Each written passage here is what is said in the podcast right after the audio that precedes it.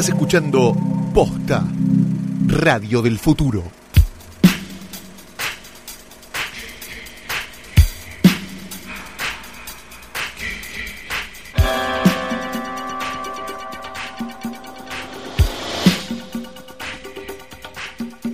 Buenos días, buenas tardes, buenas noches o cuando hayan decidido darle play a esto que no es más que una nueva emisión de hoy tras noche, el único, mejor y todo podcast de cine de posta.com, la compañía de los podcasts. Sí, todo eso. Mi nombre es Alejandra Olga Suárez, pero quizás me conozcan como Flavia Miller. O quizás me recuerden de papeles en películas como Susi, Humberto y Gladiolo o Trampa para Gatos 3, El regreso de Jacobo. Según Wikipedia, tengo 48 años. Ah, Me mm, llama un poco la atención. Eso era en el 99. Y yo soy Fiorella Sargentino, tengo un currículum tan divertido. Pero, eh, eh, pero Wikipedia te sigue contando los años. Vos pones la fecha de nacimiento Y te lo va y te la vas subiendo, pero 48, Pero Flavia quizás Miller. vos podés entrar y podés. ¿Cómo es que yo tengo 40 y Flavia Miller tiene 48? No, lo sé. estoy Porque entendiendo. tampoco es un caso como los futbolistas, que es que los conocimos de muy pibitos. ¿Viste No, que te parece a que ella te la conocimos grande. ya. Claro, claro, es raro. Raro No sé, todo, Es raro. Pero Flor no ha traído este escritorio al pedo. Ay, menos mal, para, hermoso, lleno- digámosle a los oyentes que ya, si te tengo que seguir pateando, ahí abajo, te van a tener que amputar la pata. Sí, es impresionante. Harta de ya que me tengo necrosis. Es impresionante, Flor, pero qué buenos músculos que has sacado. No, ¿viste? No, es impresionante. No. Tenés unos brazos firmes. Sí. Parece que hubieras estado en el bailando. Trapan y me dicen ahora. Sí, sin el, la vigorexia, te sin este, sin la vergüenza de estar en el bailando, ¿no? Claro. Los beneficios y no la vergüenza. La verdad que está bueno, Flor. Sobre él yace el cuerpo muerto de Daniel Tiner. Yo creo que para fin de año ya lo vamos a tener que velar o algo porque Sí, no, vamos a tener que buscarle un nicho en la Asociación Argentina de Actores o en la DAC o en algún lado. en la DAC le pueden dar un puesto incluso. Este con la camarita de televisión y la camperita de corderito que lo está tapando, tratando de sacarlo. Sí. del- Me da impresión que me mire, entonces le tapo la cabeza. Sí, están las dos retratos de Rita Hayworth con y sin perspectiva de género. Está nuestro logo bordado de hoy tras noche. Claro que sí. Tenemos también figuras de macramé que nos han mandado, nos ponen muy contentos. ¿eh? Tenemos, Sí. este, sí, tenemos un, ja- un Jack de la- del extraño mundo de Jack, bastante choto, por cierto, medio Bueno. mal hecho. Este, y también nos mandaron este un Pokémon. Bueno, no, no es nuestro target, pero bueno. Sí, pero bueno, ¿qué se le va a hacer? qué sé yo, te parece que no se puede bordar y tener buen gusto al mismo tiempo. Bien, y tenemos también la foto de un hombre nacido en Rusia en 1905 y fallecido en la ciudad de Dallas, Texas, a la edad de 65 años, llamado Abram Zapruder. Abram Zapruder era un hombre que había nacido en Ucrania, que en aquel momento era. Rusia, pero ahora es Todo Ucrania y cada sí. tanto Rusia le invade igual porque le copa. Este, que eh, fabricaba ropa y que es famoso por haber filmado algo y por- porque su cámara fue de vital importancia para la historia, di- digamos, del siglo XX por una serie de casualidades. Él era un superochista, de esa gente que le gustaba ir con su cámara y grabar. No sabía que Este, se decían superochistas. Superochismo, claro, se Ah, llamaba superochismo en aquel momento. Este era, era, era eso, digamos, no, no sé si era Sí. super 8 u 8 milímetros, pero bueno, para el caso es lo mismo, no, no nos vamos a poner a pelear en Eh. formato, si quieren decirnos cosas que saben, porque leyeron en Wikipedia, vayan y búsquenlo, este, y después nos lo dicen, ¿eh? y quedan re piolas, y los bloqueamos. Este, entonces, a lo que voy es lo siguiente, era, eh, había un jovismo alrededor de las cámaras y de, y de filmar en lugar de sacar fotos, o sea, como un hobby bastante parecido al, a la situación de, de la fotografía, Sí. pero este, con el caso de la cámara. Él sabía que el 22 de noviembre de 1963, o sea, al momento de esta grabación, exactamente hace 65 años, Sí. 55 años, 55, no sabemos hacer cuentas, hagan la cuenta ustedes, putéennos por Twitter y después los bloqueamos. Bien, el punto es el siguiente, sabía que la caravana del presidente John Fitzgerald Kennedy iba a pasar por Sí. Dallas, su pueblo. Como en la mañana llovía, dijo, no voy a llevar la cámara porque sinceramente esto, ¿para qué? ¿No? Sí, claro. Como vio que aclaraba un poco, dijo, momento, volvió a su casa y agarró una cámara que era una Bell Howell, que era una cámara muy común de aquel momento, este, de 8 milímetros y se la llevó para grabar, este, para filmar en realidad, en este caso es literal filmar, este, la caravana del presidente Kennedy pasando. Algo medio hasta de Cholulo podría Sí, algún- era un evento importante seguramente claro. en, el- en la ciudad y dijo, bueno, lo voy a dejar, Sí. necesito que, que esto Claro. quede para la posteridad para mostrárselo a mis nietos. Y la puta que quedó para la posteridad, porque la grabación de Zapruder es justamente la grabación donde se ve cuando le pegan el tiro a Kennedy y la regadera esa de hermosa de, de de cerebrito. cerebros y demás. Es por eso que el querido Abraham Zapruder, famoso solamente por eso, se conoce el de Zapruder Tapes, se los conoce a, la- a las grabaciones de ese día, se conoce a la cámara, a la Beran Howell, ese modelo se la conoce como la Zapruder cámara, ¿no? ya directamente no tiene ni nombre.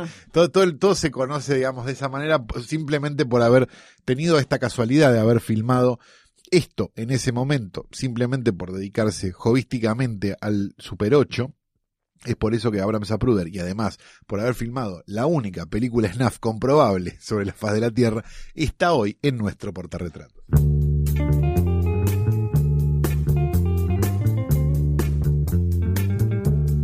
Y ha sido una semana, sinceramente, para el olvido en la cartelera porteña, a pesar de que hay 4, 5, 16 estrenos, Flor. 16. Bueno, no te los vi todos. 16 estrenos, si querés los empezamos a pasar, empezando ya. Se estrenó El Grinch.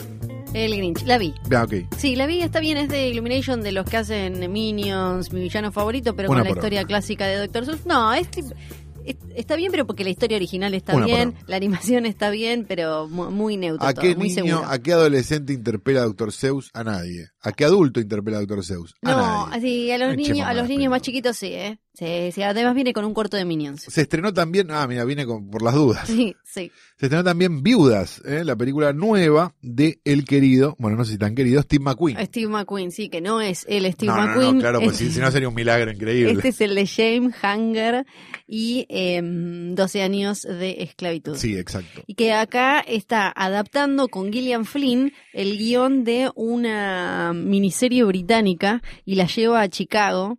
Y mm, es una hate movie. A Nueva Chicago. Sí, sí. Es una hate movie básicamente, pero lo, que me gustó es que el chabón logra combinar dos cosas que sobre todo ahora creo, pero igual de- desde hace eh, mucho tiempo, casi eh, desde siempre, están separadas, que es como el cine de entretenimiento y el cine para pensar, premios. sí, para- cine de premios, de. Exacto, y acá él las- los combina porque vos ¿Es podés- del Oscar esta? ¿Un poco? un poco, sí, un poco, sí. del Oscar. Pero eso para mí lo piola, porque la película vos la podés ver como una hate movie entretenida, donde Bien. hay un- unas viudas que cuyos maridos murieron en un atraco, en un golpe, y lo único que las une es eso, que los maridos eran chorros juntos y ahora tienen que bancarse la que venga de cuando tu marido era chorro y, y, le- y- y se muere ¿Y dejando... planean un nuevo? Y, eh, y ellas arman como un plan porque Ah. tienen deudas y qué sé Ah, yo. es Entonces, claro, es como una hate movie desde ese lado, súper entretenida, Y con revelaciones. Y a la vez tenés el drama. Eh, Viola Davis hace de, de- de mina súper gélida de hierro, como siempre, pero Sí, está muy claro. bien. Está Liam Neeson. No sabe hacer otra cosa. ¿eh? Eh, medio, medio así. Y así que me gustó esta cosa, como que eh, te- tiene la, la, la tensión y las revelaciones de, de una hate movie entretenida. Podría haber sido como, por ejemplo, Ocean's 8 sin chistes. Tiene un Claro. poco de chistes estas, esta, pero no tanto si, si, si fuera realmente buena. Y además tiene como toda la cosita que le gusta a Steve McQueen desde eh, su estilo, ¿no? Hace cosas interesantes como por ejemplo en un momento está Colin Farrell haciendo de un político eh, un político de estos eh, bien yanquis pero que acá podrían ser como esos los caudillos que quedan las Diputado familias o los de no más bien como o los del Urtubey. o los o los justicialistas del conurbano que quedan ellos después viene el hijo después viene el el, el- Péculo. eso que Pose, no pose. entonces está, eh, está, por ejemplo, Colin Farrell que se va de un acto donde estaba inaugurando algo, sacándose fotos con votantes y qué sé yo, se sube al auto, empieza a discutir con su asistente y la cámara se queda fuera del auto.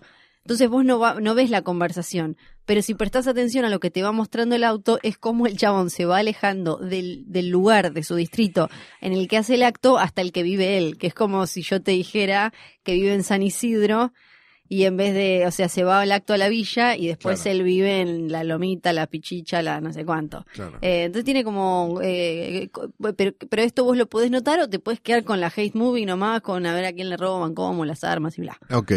Se estrenó también eh, La chica de la telaraña, que es eh, el último intento por llevar las películas de, de Brie ¿cómo se llama? De, Stieg Larsson. Stieg Larsson. Brie no- es la actriz. Es la actriz. Eh, de Stieg Larsson, hacer un universo de eso también Sí. y tratar de robar también con eso. Claro, la chica en, en la telaraña vendría a ser como una secuela de la de Fincher, de la chica del dragón tatuado, Sí. no de que se pone medio complicado, porque salieron los tres libros eh, originales de Sí. Stieg Larsson. El señor se murió. Se murió. Hicieron las películas suecas, que acá eran muy de mantero, muy de, de muy cable. de mantero y muy de los, los albores del torrent para sí, todos. Sí, sí, sí, muy de papás también la reveían Sí, los papá padres, aprendió se a bajar. Eh, y, y todo eso. Después salió la de Fincher, que ya era como, las suecas estaban bien, Fincher, ¿por qué no hiciste no una? era mala la de Fincher. No, estaba bien, Pero- no la pegó, No. no la pegó, quedó ahí. Y ahora eh, Sony dijo, quiero intentar de nuevo, y se la dio a Fede Álvarez el libro, está basada en un libro que escribió otro señor, porque Larson se murió, que creo que en, en español se llama Lo que no te mata te hace más fuerte. Es como un universo expandido, digamos. de- Es de- algo así, de las sigue- novelas de Larson. Son los mismos protagonistas, eh, solo que en, en la, en la película ahora lo tenemos a Fede Álvarez, al uruguayo, Sí. de No Respires Sí. y de Posesión Infernal, la, la- la nueva Evil Dead. ¿Por qué? No sé, esa es la gran pregunta de todos. ¿Por qué? Eh, porque a él le pasó como a, no sé, Muschietti, por ejemplo, Andy Muschietti, que son latinos, eh, no mexicanos, que la recontra pegaron eh, muy rápidamente en Estados Unidos, en Hollywood, y entonces le empezaron a caer 10 mil millones de ofertas de Marvel, de DC, de, de, de todas las, Claro, las pero digo, él había hecho una, él había hecho una película para ver qué onda, que fue Evil Dead, que está Sí. buenísima. Después hizo No Respires, que es una película propia. Sí, es, él es medio como ¿Por un qué vuelve a hacer un Sí, eh, es, es medio como un unicornio, porque su camino es súper distinto a los tradicionales, que es que te tenés que comer 800 pijazos hasta poder hacer algo que querés. Él hizo un corto en Decímelo a Uruguay. mí, Flor. Hizo un corto en Uruguay. Lo vieron en Hollywood. Un día Sí. se despertó, tenía un montón de llamadas, entre ellas Sam Raimi, que le decía, venite, quiero que hagas la nueva Evil Dead. Que, le- que aparte dejaron que él hiciera medio lo que, lo que quisiera, o sea, le dieron súper libertad. Después escribió eh, No Respires, también con su, su amigo y colaborador Sí. de siempre, la recontra pegó y ahora se puso a hacer esto Es que raro. es como muy, muy remozado. Había logrado como una autoría y de repente lo. lo- Sí, no que sé. si bien que si bien es distinta a, a la de Fincher y a las suecas, incluso Lisbeth Salander, el personaje ahora interpretado por Claire Foy, está distinta. Eh, no, vo- vos la ves y él se nota que filma bien y que acá le dieron como chiches más grandes, más plata, tiene y además él hizo películas siempre muy encerradas y ahora le dieron plata para salir, andate a Estocolmo, Claro. no sé, la fotografía es es eh, súper linda, él lo aprovecha mucho eso. Pero la historia parece como una historia de Bond con una especie de superheroína punk anarco hacker Basta. y se Perdida. nota se nota mucho que está que, que está hecha para tratar como de, de, de hacer no, no digo de Fede Álvarez sino de la empresa detrás Sí. para para relanzarla como una franquicia para Claro, que pueda haber Born. nuevos casos de Lisbeth ¿Quién Salander hace una Born? Claro, se, se pasa de lo que era antes, que era un thriller psicológico, porque Sí. en, en la de Fincher se nota mucho, es como Sí, intensidad, a una cosa más de acción. Ella en moto, yendo de acá para allá, eh, corridas y, y La demás. muerte. Es, eh, me da pena porque es bastante olvidable. Bien, se estrenó también Malicious, que pensábamos que la habíamos visto cuando Sí. la estábamos viendo la lista, pero no. Un joven profesor universitario y esposa embarazada liberan involuntariamente una entidad malévola con intenciones asesinas. Bueno, suerte con esta, qué sé yo. Sí. Pensábamos que era la otra, Sí. que se llamaba...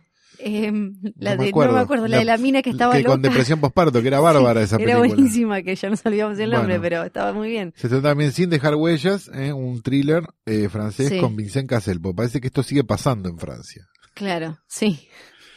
Sigue habiendo Sigue. thriller con Vincent Cassel. Se estrenó también La imagen perdida, ¿eh? una película de animación francesa. ¿eh? No sé Sí. si tenés ganas. Relata No, te agradezco. la toma del régimen comunista de la capital de Camboya en el año 1975. Dan Buena re onda. ganas, ¿no? Sí, Dan sí. re ganas. Quiero Se estrenó también El mayor regalo, ¿eh? una película española. Ok.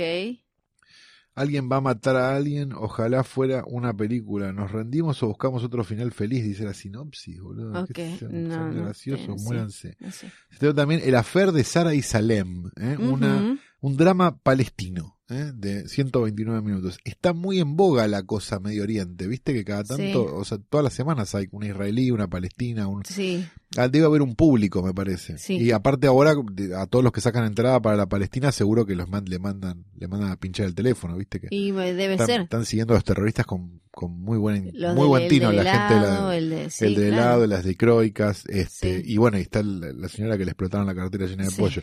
¿Qué hacía con una cartera llena de pollo? Es una pregunta larguísima, pero Es bueno. que yo pensé lo mismo, pero después dije, a mí me re podría sí, pasar. yo también, Porque remeto cosas. Del pienso- chino, voy al chino, meto en la mochila. Tal Sí, cual, sí, volvés sí. del subte, Sí. pasas por la pollería en Sí, este caso. Compraste pollo, lo metes en la la mochila. metes- si ahora te Cerrás bien la bolsa y la metes en la mochila. Claro, sí, sí, así re. que no, no es tan Me raro. re podrían haber Sí. explotado la mochila con con el coso. Bueno, eh, y se estrenaron la friolera de 1, 2, 3, 4, 5, 6 películas argentinas. 6 películas argentinas. eh, cuyos títulos vamos a dar, porque, porque si no, no van a. Ya nos dijeron que la gente hace mucho esfuerzo para hacer las películas y nosotros nos burlamos de ellos. No, nosotros nos gustaría que la película no la dejen con un tiro en una pierna tirada en un baldío, que es lo que hacen, ¿no? Viste que cuando me decís película argentina Gomón, yo lo primero que pienso es este alguien bajando un auto en una autopista y dejando un perrito atado en un guardarrail y yéndose. No, Eso es película argentina del Gomón. Si tienen, la- si tienen las ganas de hacer la película, tengan las ganas de estrenarlas. Hijos de mil putas. Se estrenó Unidad 15, se estrenó Yo Niña, se estrenó Leal, se estrenó Vendrán Lluvias Suaves, se estrenó Los 120, La Brigada del Café y se estrenó La Cama. ¿Y sabes por qué se estrenaron todas estas películas ahora? ¿Por qué? Porque se llama estreno técnico en año calendario. Si vos querés cobrar el Ah. subsidio del año que viene, las tenés que estrenar antes de fin de año. Ah, ok, o sea que va a haber más eh, así, va, eh, en Ahora que viene, queda. no, ahora viene. Ta, ta, ta, ta, ta, ta, ta. ta. Van a inventar jueves para, para meter películas, Perfecto. porque si no, ¿eh?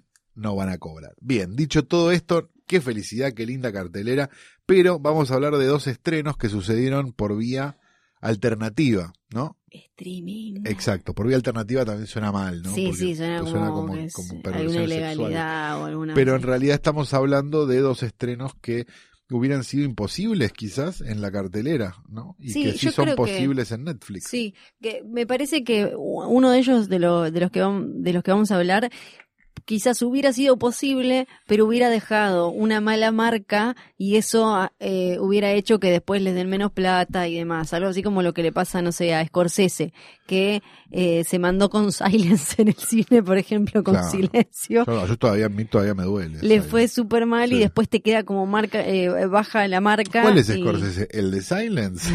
No, eso Claro. dijo nadie Eh, no, nunca. es una guachada, pero, pero es cierto.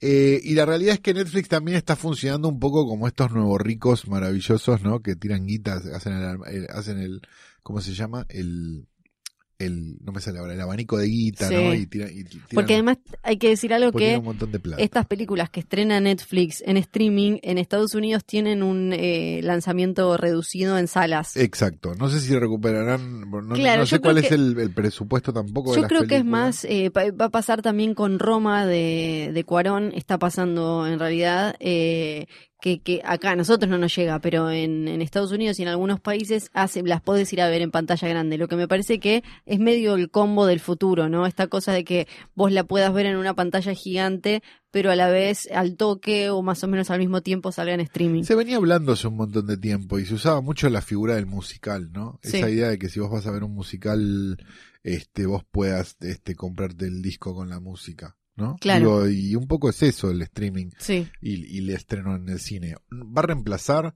la, la experiencia de ir a ver la película? No, pero quizás no todo el mundo va a ver un musical, digamos, Sí. pero sí mucha gente se compra el disco al mismo tiempo. Claro. Me parece que sí. tiene un poco, tiene un poco esa, esa, esa idea. Eh, tenemos dos películas, una muy increíble y que tiene como más, es mejor la historia que la película, vamos a decir la Sí. verdad, y una película bastante, no digo esperada porque la verdad que fue medio, o sea, sabíamos que estaba, pero yo la verdad que me había olvidado y un día apareció, prendí y estaba, y la verdad dije, ah, mira qué bien, qué alegría que es la película nueva de los Cohen. ¿Por cuál querés empezar? Em, empecemos por Orson. Bien, empecemos por Orson. Orson. Orson. Orson Welles, un director que ustedes deberían conocer o por lo menos haber sentido nombrar alguna vez, director de Ciudadanos, Sed de Mal, Los Magníficos Amberson, etc. Eh, tiene o tenía una película que había filmado a principios de los 70, de un, largo tiempo en realidad, como unos cinco años que filmaba como en sus ratos libres con amigos y demás. Con amigos que son, ahora después los vamos a claro, nombrar. exacto. No es que es tipo. No, no, no, con John nosotros. Sí. con Peter Bogdanovich, etcétera, que se llamaba The Other Side of the Wind, del otro lado del viento. La película, por una serie de, de cuestiones este, administrativas, digamos, de alguna manera se fundieron los que la estaban pro- produciendo, entonces el negativo quedó guardado en no sé dónde y había una copia de no sé qué y la película nunca se terminó de montar y demás la película quedó medio perdida ahí en, el, en un limbo de depósitos que nadie sabía muy bien a ciencia cierta si la película existía todavía. Cuenta Peter Bogdanovich en uno de los dos documentales que hay sobre la película, que me parecen que son mucho mejores que la película. la en película. sí. La es película que- es, como medio anecdótica en este es caso. lo que vamos a hablar, sí. Eh, que durante el rodaje Orson Welles le dijo, prometeme que vas a terminar esta película si a mí me pasa algo. Faltaba un montón de tiempo para que se muriera Orson Welles, de hecho Orson Welles se murió en el ochenta y pico, Sí. digo, no, no es Pero que... creo que, si no me acuerdo mal, Orson Welles, cuando ya estaba en las re malas, no sé, haciendo la voz de Optimus Prime o no sé quién en Transformers, vivió en la, como que durmió en el sillón de Bogdanovich. Sí, ¿no? son ami- eran amigos. Sí. eh, Bogdanovich escribió el mejor libro sobre Orson Welles que hay. Eh, Bogdanovich es un, es un director que viene de, de la escritura de cine, en realidad, de, de, de la crítica y de escribir de películas. Este, como Truffaut, ponele. Y, y, y tenía una relación medio, si, si la quieren entender fácilmente, la relación de Ed Wood con Bela Lugosi. Digamos, tenía ese Sí. tipo de relación con Orson Welles, que al igual que Bela Lugosi en los últimos años de su vida estaba en una decadencia. Estaba filmando esta película, pero en realidad estaba haciendo lo que podía, actuando, haciendo uh, cosas, Sí. qué sé yo. Y la película era una locura que nadie se lo acompañaban porque era Orson Welles, pero, pero, pero nadie tenía mucha fe realmente en la película. La cuestión es que el negativo quedó en Francia, el coso quedó, o sea, fue todo un desastre y con los años finalmente tratan varios de, de creo que Wes Anderson intenta en un momento, después Bogdanovich intenta en un momento. Claro, se convierte como en una de las obsesiones esas de todos estos directores que son como re film geeks. Exacto. eh, medio como un... Hay algo que igual a mí me causa mucha gracia de toda la situación, que es cuando te cuentan la historia y te dicen, no, Wes Anderson este, intentó Sí. Y Bogdanovich intentó no sé qué. Y la verdad que yo supongo que la postproducción de esta película no debe costar más de dos palos verdes. Lo hubieran Sí. puesto ellos. ¿no? Claro, te comprabas, le comprabas una cucha menos al perro, ni siquiera Claro, una casa. es una situación donde te dicen, no, Wes Anderson intentó, pero la verdad que Sí. yo no creo que sea mucha plata. No, salvo algo por papeleo, eh, puede ser Está lo bien, único que- pero, pero Sí. no, hicieron una campaña, hicieron un, un, eh, porque un Un momento donde hacen un crowdfunding. sí. Wes Anderson hizo un crowdfunding, dale, papi. Bueno, la cuestión es que la película finalmente Netflix puso la guita para que se hiciera. Yo supongo más por la anécdota y más por ganar un poco de prestigio en el mundo. Sí, sí, sí. ¿no? Sumar prestigio. que los ve como estos ricos que solo tienen plata. Sí, y hacen películas de Adam Sandler. Exacto. Este. Y decidieron conseguir el negativo de Francia, sacarlo de la caución que tenía, porque el laboratorio que lo tenía además se fundió y fue a parar a otro lado. O sea, to- Todo, sí. todo el papeleo y toda la locura, ver en qué estado estaba y ver cómo se reconstruía una película de la cual no tenía mucha noción de cómo quería Wells que fuera, a no ser por notas y a no ser por un montaje preliminar que él mismo había hecho en una copia A que, está- que él había este, traficado por, por la suya a España y que estaba guardada no sé dónde. Sí. Tratar de entender cómo era la lógica de montaje que Wells tenía y a través de lo que Wells le iba diciendo en toma a los actores, porque, los, porque Wells hablaba durante la toma, empezar a reconstruir cuál es la toma, cuál debería ser la toma que le gustó, cuál debería ser el no sé qué, y a tratar de armar de vuelta esa película. La película es rara, es una película sobre el cine y, el, y es una película sobre una película, digamos, es un, es un director muy prestigioso que está filmando una película muy prestigiosa y lo que vemos es su vida por un lado, contada más documentalmente, más como se filmaban las películas de no sé, Easy Rider en aquel momento, Sí. digo, en el- como ese tipo de cámara eh, 16 y Super 8 y no sé qué, y confusa y demás. Y por otro lado, la película que el tipo está filmando, que en realidad es un chiste al, al, al- nuevo, a la, a la nueva ola alemana, digamos. Sí. Es que es claramente una, una, es como, lo que filma es, es claramente Fassbinder, digamos. Es muy, gra- es Es gracioso como, eh, aparte es como medio... mucho, mucho personaje que se refleja en el, viste, como ese tipo de cosas que, que a mí me, me, me dio risa, pero la película es bastante floja. Sí, porque es, es muy como una sátira y una conversación muy de, de, de, de- ni siquiera de nicho, es como muy de intergrupo, in- intra, mm, no me va a salir la palabra, pero es, es muy para entendidos, porque es, es una película... sí. Es, es una Sí. película como New Hollywood también, que Sí. se burla del New Hollywood y del paso del, del, del Hollywood clásico y del cine Dirigida por un europeo. tipo que, Claro. que era del, del Old Hollywood Y- y, y- uno que es del New Hollywood. Claro, y a la vez tiene toda esta cosa también del de, del cine alemán, avant-garde y qué sé yo. Entonces eh, tenés que agarrar, son está lleno como de chistes internos desde Sí. el estilo y un montón de cosas o Exacto. referencias como puedes decir, ah, ese es un poco como, ese es un, la dinámica de, de, de este director también eh, es un poco como él, aunque él dice, él había dicho que se había inspirado en, en el suicidio de Hemingway y, y también hay como un Bogdanovich dando vueltas. Eh, sí, es muy como para entendidos. Sí, y a la vez me parece que son mucho mejores los dos documentales que están Sí. en Netflix para ver.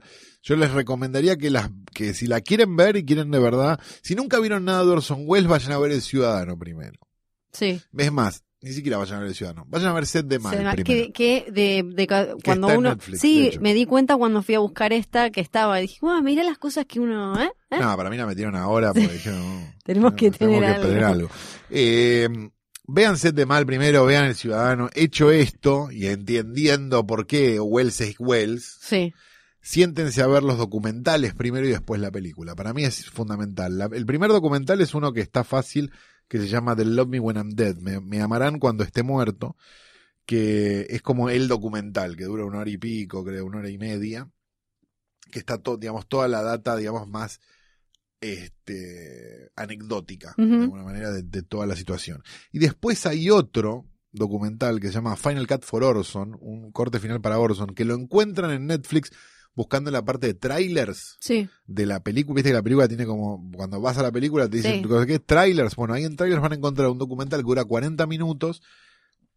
que Para mí es mucho más interesante que este, que es eh, sobre la cuestión técnica de cómo se hizo la película. O sea, como una, es más como un making of de, digamos, técnico de, bueno, la película estaba en fílmico en tal lado, nosotros no cortamos negativo hace 15 años, Sí. perfecto, tenemos que conseguir una cortadora de negativo, llamemos a ella, cortó el negativo de, de tiburón, y aparece una viejita que dice, sí, yo corté el negativo de tiburón, no sé qué, y empieza a cortar el negativo. vive O sea, la viejita Sí, sí, sí, sí, sí, y es que hay como, aparecen como un montón de personajes del cine en fílmico que ya no existen más y que están ahí y que te pueden dar una muy buena idea de lo difícil que era filmar una película claro en otra época. Digamos, eso, está súper bueno.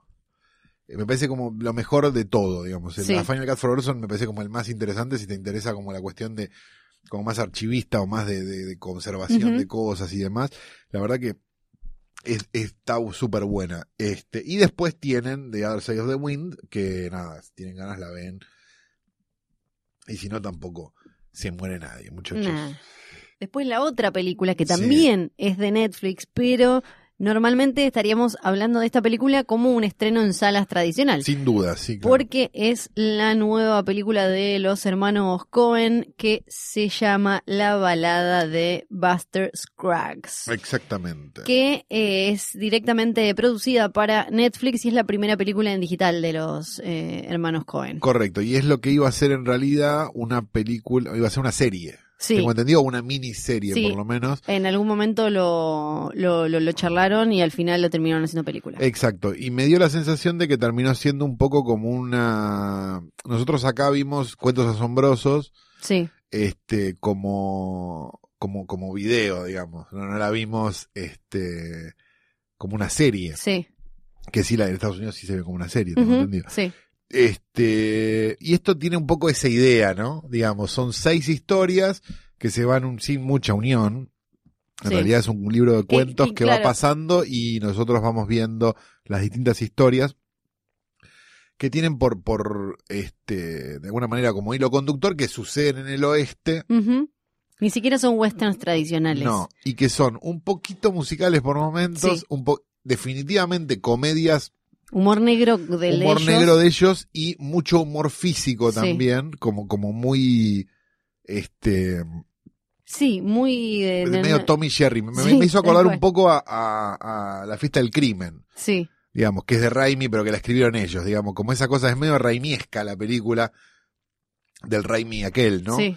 Del Raimi que todos Y- recordamos con una lágrima, no del que- Raimi que dirigió de Spider-Man. Eh, o eh, el, el poderoso oso, no me acuerdo Claro, sí, no, no. Sí, y todas tienen como esta cosita medio que, que- es como un compendio también de tradiciones que ya quedaron en desuso, lo del librito de cuentos, Sí. lo de las historias separadas, eh, de esta manera, que una sea corta, otra más larga y demás, y todas tienen como un rematito que no llega a ser una moraleja a la Exacto. dimensión desconocida, pero es como una, como, como un como que te guiña un poco el ojo diciendo, ja, te dice la película y vos lo agarrás. Me parece que es como un guiño a, a- a la, a la literatura más de adolescentes y de niños y de ese tipo de cosas donde sucedían cosas terribles y finalmente terminaba viendo una vueltita al Sí. final. Sí, a veces una moraleja, pero en este caso no. Digo, y me parece que, que, que por ese lado la película es súper divertida. Sí, O sea, la disfruté mucho. A mí en general los Cohen cuando hacen western sí.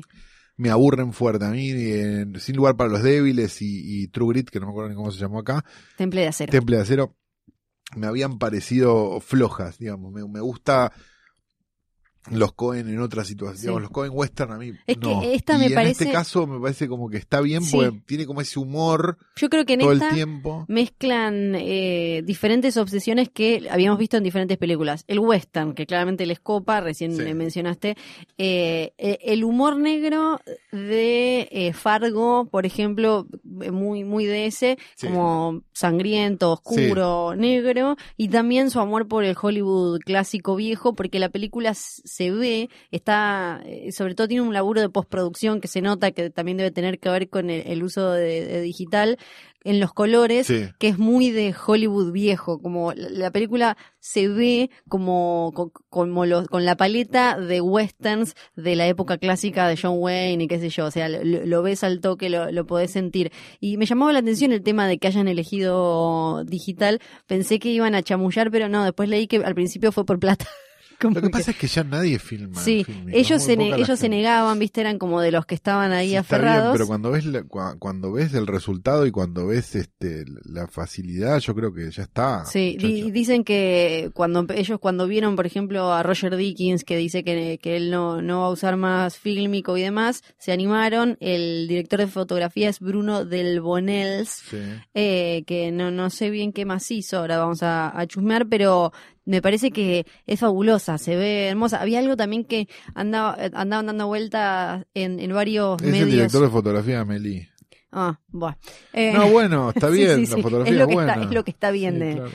eh, y había hecho Inside Llewyn Davis con ellos. Ajá. Eh, Harry Potter y el Misterio del Príncipe. Bueno, ese se ve muy bien. Across the Universe. Bien. Una linda foto. Sí, Son todas películas sí, lindas fotos, sí, la verdad. Películas que- lindas. O sea, no, no, me, no, no me siento ni en pedo a verla ni con un arma en la cabeza, ninguna de las que nombré, pero la foto es linda. Sí, la foto, claro. Que algo que se habló en medios especializados en Estados Unidos era esto de que eh, eh, algunos decían que estaban filmando estas películas de que iban directo a streaming, ya pensando directamente que la gente las va a ver en una compu, en un celular y demás. Entonces, como que en los sets de estas películas que van directo a video se escucha un poco más como de no te ocupes tanto de eso que está allá al fondo, total la gente la va a ver en un iPhone. A la vez también me parece que eso ayudó al tono de la película, porque me da la sensación de que ellos están como, "Eh, es para Netflix. Y me parece Claro. que eso le agrega mucho humor y le, le saca un poco el acartonamiento que tendría una pe- esta película la tenemos que meter en canes, no Sí. sé, digo, eh, que, que me parece que, que, que ayuda a veces también. Además, me, me parece que se debe, que acá es donde gana, creo que Netflix, debe ayudar eh, que ellos se sientan también eh, más libres al no necesitar la taquilla, la tipo el primer fin de semana, la primera semana, que te pongan como, uy, hizo cinco pesos menos, cinco dólares menos que el anterior y qué sé yo. Acá Netflix se hace el boludo, no, no tira los números, entonces ellos, si bien para adentro lo saben, para el afuera es mucho más liberador. No olvidemos también que cuando uno escucha esos presupuestos enormes de películas, gran parte, y me animaría a decir más de la mitad de ese presupuesto, es promoción. Sí, Entonces, cuando vos escuchas que una película costó 100 millones de dólares, en realidad costó 40.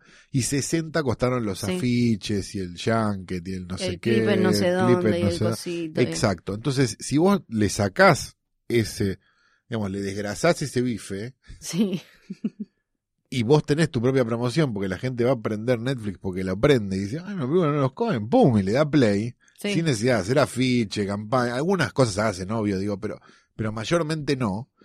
Este, hace que las películas tengan, o sea, las películas de presupuesto medio, que serían las de los Cohen, sean muy fáciles de producir.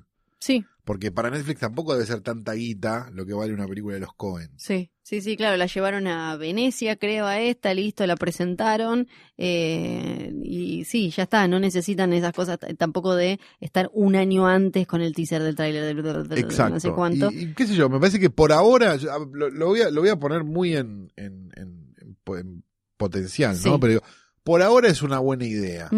Sí, Veremos. Sí, hay que ver qué pasa. ¿Qué termina pasando? Veremos cuando Netflix se convierta en este, en este dragón de seis cabezas, Sí. ¿no? Y, y no haya nada que no sea El otro día Netflix. parece que Moria Kazan dijo que Netflix ya fue porque ahora hay Amazon, Hulu y no sé qué. Y mi abuela me preguntó en el almuerzo del domingo, ¿es verdad que Netflix va a cerrar? No, No. abuela, no, le digo, me parece que no. Ah, porque Moria Kazan Pero dijo no hay algo. Hulu. ¿Cómo hay Hulu? pero viste que Moria siempre quiere ser como la que está de avanzada, de Y avanzada, de Amazon, avanzada. digamos una cosa, alta poronga Amazon. Sí, muy está muy atrás. Sí, está, además, eh, hasta en, Hay buen catálogo viejo, pero Sí. hasta ahí. Y en la plataforma es más más y más incómoda de usar, hay cosas que no puedes hacer, eh, to- todavía le falta. ¿Cuál fue tu historia favorita? A mí me gusta mucho la primera, pero porque porque tiene Es como la más divertida, la más graciosa. Los gags me parecen una cosa hermosa y me gusta mucho la del la del freak. La de Liam Neeson. Sí, que tiene ese Mil final tickets. siniestro. sí, sí, que no- aparte no te lo tienen que ni mostrar, es, es hermoso. Lo cambia por una gallina. Me Sí. parece espectacular. Sí, a mí me gustó esa que es eh, Mil Ticket, me gustó Old Gold Canyon, que es la de Tom Waits, que casi Sí. no tiene nada y, y- Sí. y está buenísima. Y además de fotografía, esa es... eh, La del banco también me gustó. La del banco es la última. La- no, creo que es No. la segunda. La de la segunda es la de James Franco. Esa. Sí. La que, que- que que lo ahorcan dos veces. Esa Sí, me es la, de- la de. James Franco. Y me gustó, la de la caravana me parece que creo Sí. que es la más larga. Me gusta mucho el final. Para mí Ajá. hubieran, eh, se podría resumir mucho más, pero me gustó mucho el, el final. Entonces estamos de acuerdo que la del lisiado es la que más nos gusta a todos. Sí, la del lisiado. sí. Porque me parece que tiene esa cosa de, de hacerte entrar como de comis, me- medio Dickens, ¿no? De ay, Sí. pobrecitos, Sí, no tal tienen para comer. Él es el lisiadito de cuento de Y Navidad. te va llevando y llevando y llevando y cuando descubre es terrible. Y es un gran Liam Neeson además. gran Liam Neeson. que no, no, lo- no Sí. lo vemos tanto. a ese Enorme Liam Neeson. Neeson. el Liam Neeson que mata lisiados.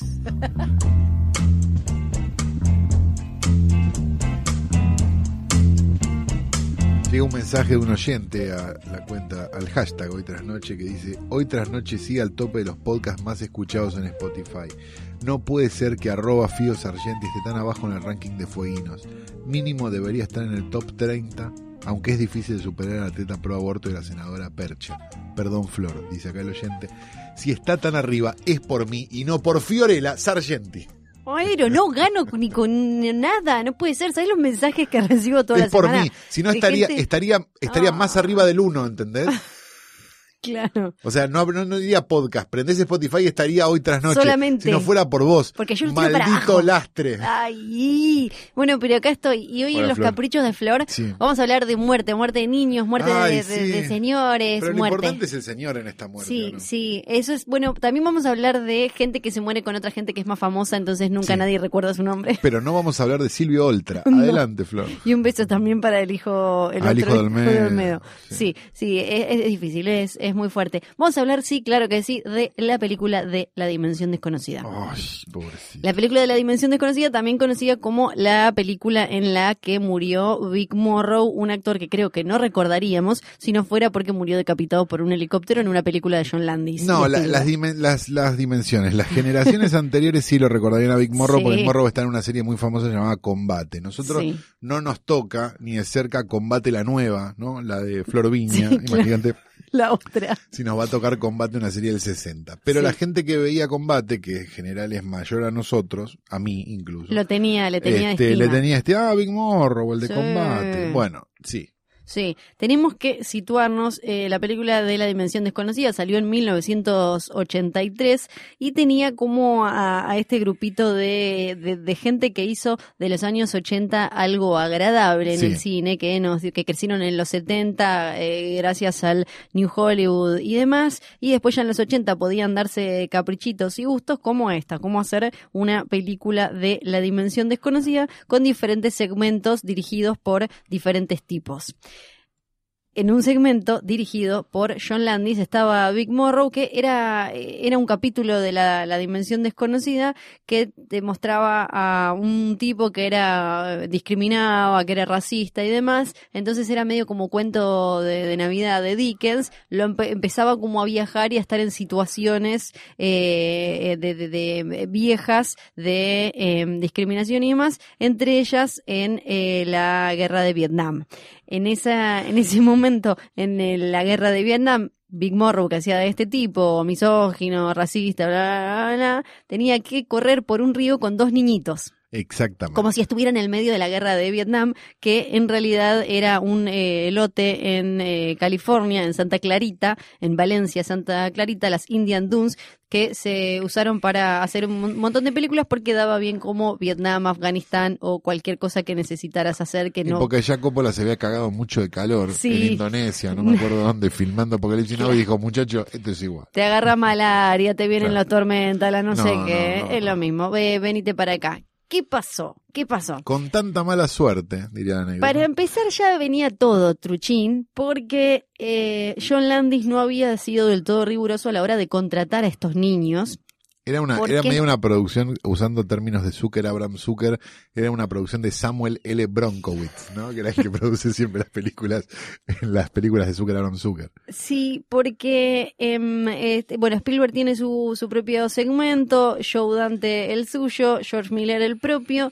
El de John Landis, no queda claro si todos los segmentos venían flojitos de papeles o solo el de Landis. Eso yo nunca lo terminé de entender Capaz porque... los otros zafaron por esa magia que tiene el cine, Sí. donde todo está atado con el hambre y nadie muere. Claro, porque Sí. además el de Spielberg eran unos viejitos en un geriátrico, no era tan peligroso como este, pero bueno, la cosa es que No sabes. en este segmento de estaba Big Morrow en, en este falso Vietnam con muchas explosiones, se ve que John Landis quería hacerlo como bueno acá, viste, porque claro, me imagino también que habría algo de competencia a ver qué segmento eh, iba a ser más guachihuau. John Landis venía a hacer mierda a 400.000 patrulleros en la película de los Blues Brothers también, ¿no? Sí. Capaz estaba como abstinente. muy estaba muy arriba decía que hay que darle darle duro él ya había hecho eh, hombre lobo americano en Londres de Blues Brothers y entonces él lo que quería era que fuera súper realista eh, la guerra de Vietnam entonces puso un montón de explosiones, un montón, un montón con un helicóptero de verdad que tenía que volar muy cerca eh, encima de Big Morrow trasladando esto a estos dos niños por un río Sí. algo sucedió, Con tanta mala suerte. algo sucedió y con tanta mala suerte que el helicóptero cae encima de Big Morrow y los niños, decapita a Big Morrow y a uno de los, creo que al varón, creo que era una nena y un varón si no me acuerdo mal, y el varón fue el decapitado. La nena tampoco sobrevive. No, la nena muere aplastada por Claro. el helicóptero. Ellos decapitados porque se, se separa y, y se caen, eh, la, la, las hélices los decapitan ellos y la nena muere aplastada.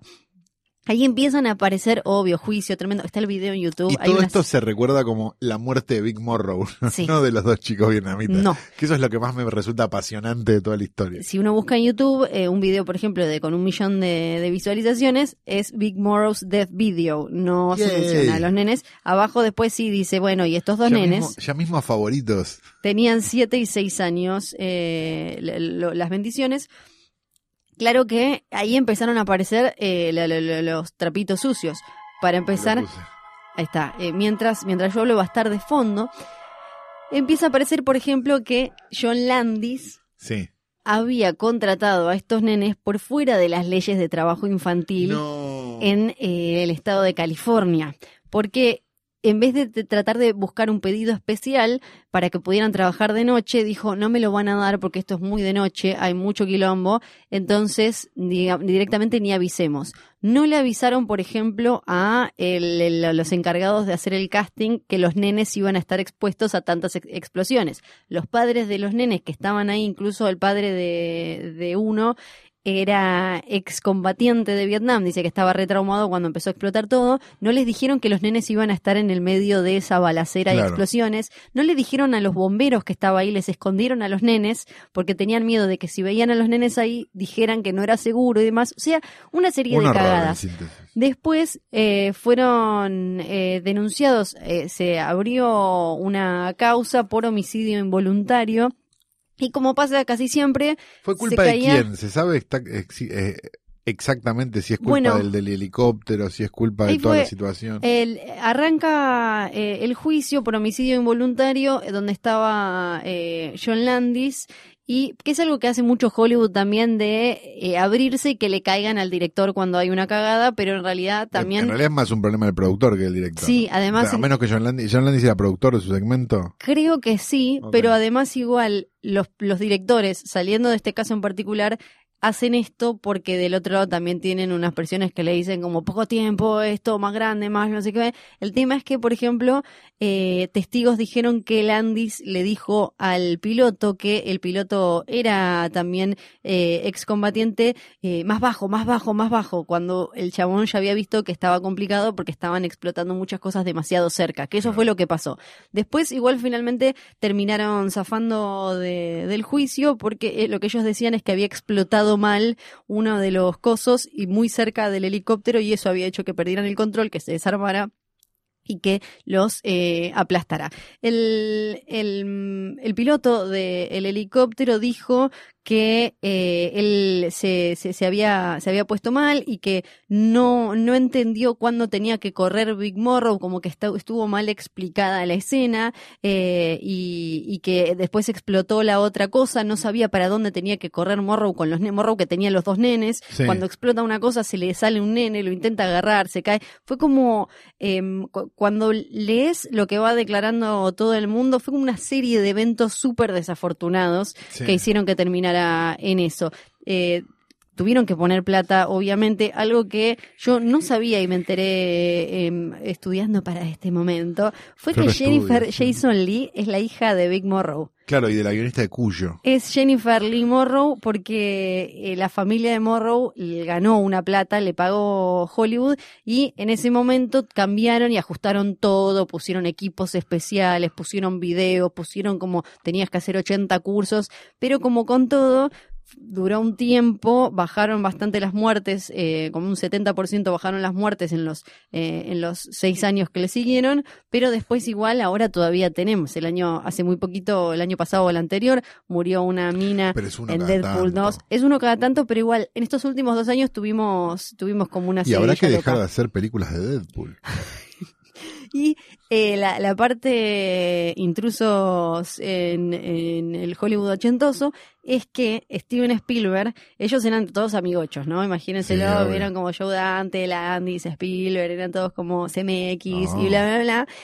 No le habló, no, se separaron, se pelearon y dejaron de, de hacer cosas en conjunto. Él dijo que eh, era una, los dos, que bueno, Landis dice que lo persigue todo, todos los días, eh, la- estas muertes, que les cambió la vida y demás, incluso al hijo de John Landis, que bueno, ahora fue cancelado y se fue de Twitter hace un tiempo, Max Sí. Landis, guionista, cada vez que no, decía... no, no es la persona más talentosa del mundo, Max Landis. No, eh, aunque viste que en un momento se puso re de moda y le daban todo, era Sí, como... bueno, hasta que escribió. Eh, hasta que escribió la última, la de Netflix, eh, la de Will Smith, Bright, uff, eh, uf, uf, uf. Bueno, ahora después lo cancelaron, pero eh, en su momento, cuando el chabón decía cualquier cosa, le tiraban, eh, tu papá asesino, bla, bla, bla, y él tenía que linkearles que el padre había zafado de ese juicio. Max Landis es el pelotudo que hacía esos videos que decían todo es posible si te lo propones.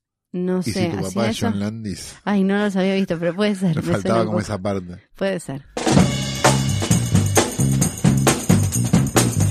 Qué hacer, eh, me, me da vergüenza traerlos a, a este antro con... Ya no, antes era el olor, ahora es el, el olor, los potenciales virus y no, no, las cosas que se pueden llegar a agarrar acá, los juicios que nos podemos comer, pero bueno, me veo igual forzada por contrato a darles la bienvenida al videoclub del tío Calu. Si lo probaste, lo llevas. ¿Pero qué está pasando? No, porque pusimos un sex shop en el fondo para ver si levanta Ah. un poco la... Sí, pero No. La gente a veces se confunde. La otra vez confunde agarré una de esas cajas grandes de que están en la, en la parte de atrás. Están medio húmedas. Las pringosas. Sí. Sí. Puede ser, qué raro, Sí. pero el cartón estaba como medio blando. Bueno, la cosa es así. Eh, hola, bienvenidos a mi videoclub. Va, Vamos a recomendarles una película que es tan fácil de conseguir que está en YouTube. impresionante. Es impresionante, ¿verdad?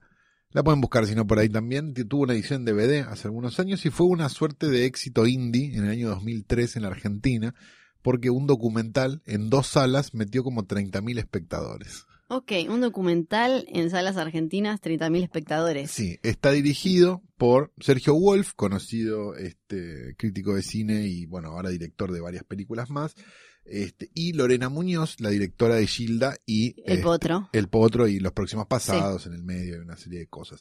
La película es, es la primera película de los dos que se llama Yo no sé qué me han hecho tus ojos, es del año 2003 y es un documental que cuenta la historia de Ada Falcón, una de las cantantes de tango más importantes de la Argentina en los años 30, que de buenas a primeras un día decide retirarse y nadie más sabe de ella. Desapareció tipo Betty Page en su momento. Desaparece completamente de la Sí. escena y hay varios rumores que dicen que se fue a vivir a Córdoba, otros rumores dicen que se hizo monja y hay un montón de otros rumores y que hay una historia de amor no correspondido con Francisco Canaro, Ajá. que estaba casado pero Sí. parece que estaba muy enamorado y ella también de Sí. él.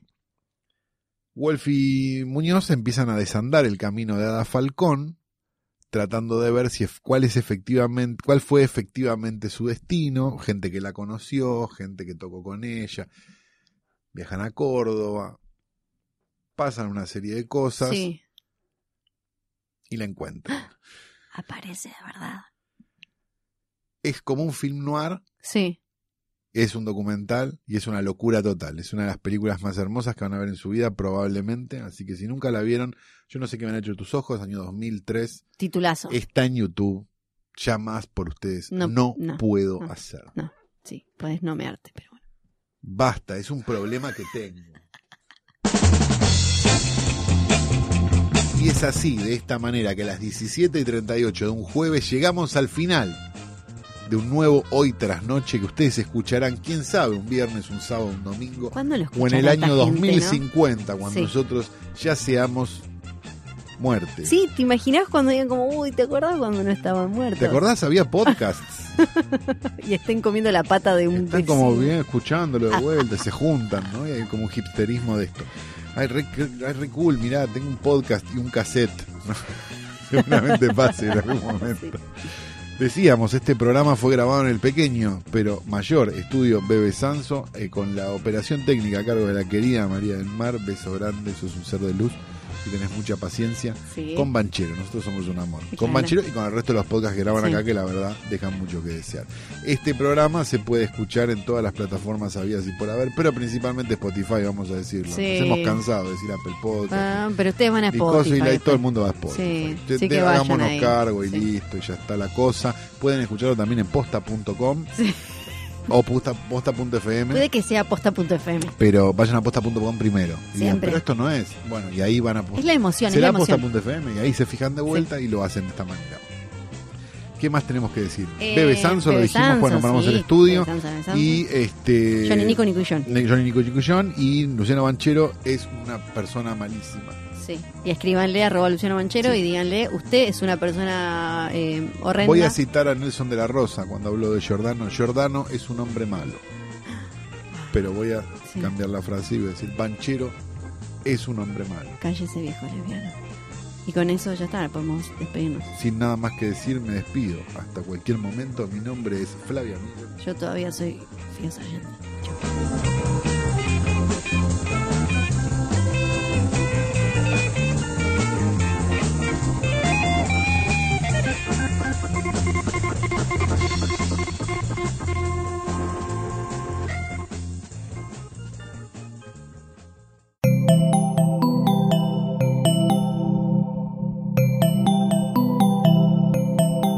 Estás escuchando Posta, Radio del Futuro.